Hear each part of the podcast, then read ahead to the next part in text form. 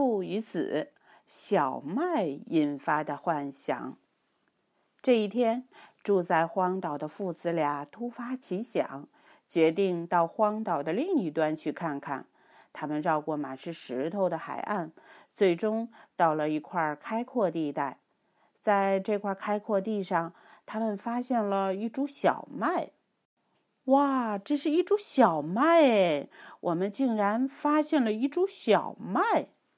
儿子不明白一株小麦会给他们的生活带来什么改变。这株小麦啊，将会彻底改变我们和这座荒岛的历史。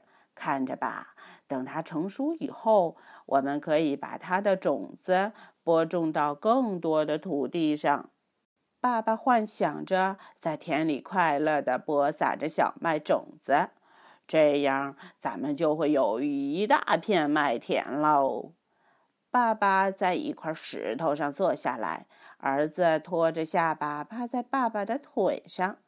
爸爸的脑海里又出现了一大片金灿灿的麦田，父子俩沉浸在对小麦的美好畅想中，完全没有察觉一只小鸟正在悄悄地逼近那株小麦。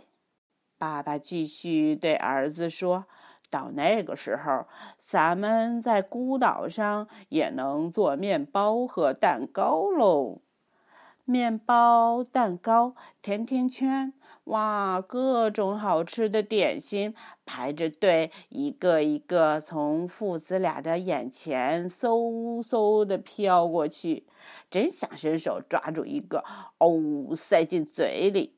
他们已经很久没有吃到香喷喷的烤面包喽。爸爸越说越起劲儿，而小鸟呢，越吃越快，一转眼，咔咔咔。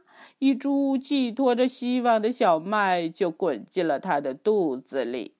吃饱后的小鸟哼着小曲儿，啾啾啾飞走喽。儿子一扭头，啊，爸爸，咱们的小麦没了，面包没了，蛋糕也没了，所有的一切都被小鸟吃光光了。爸爸的希望也破灭了。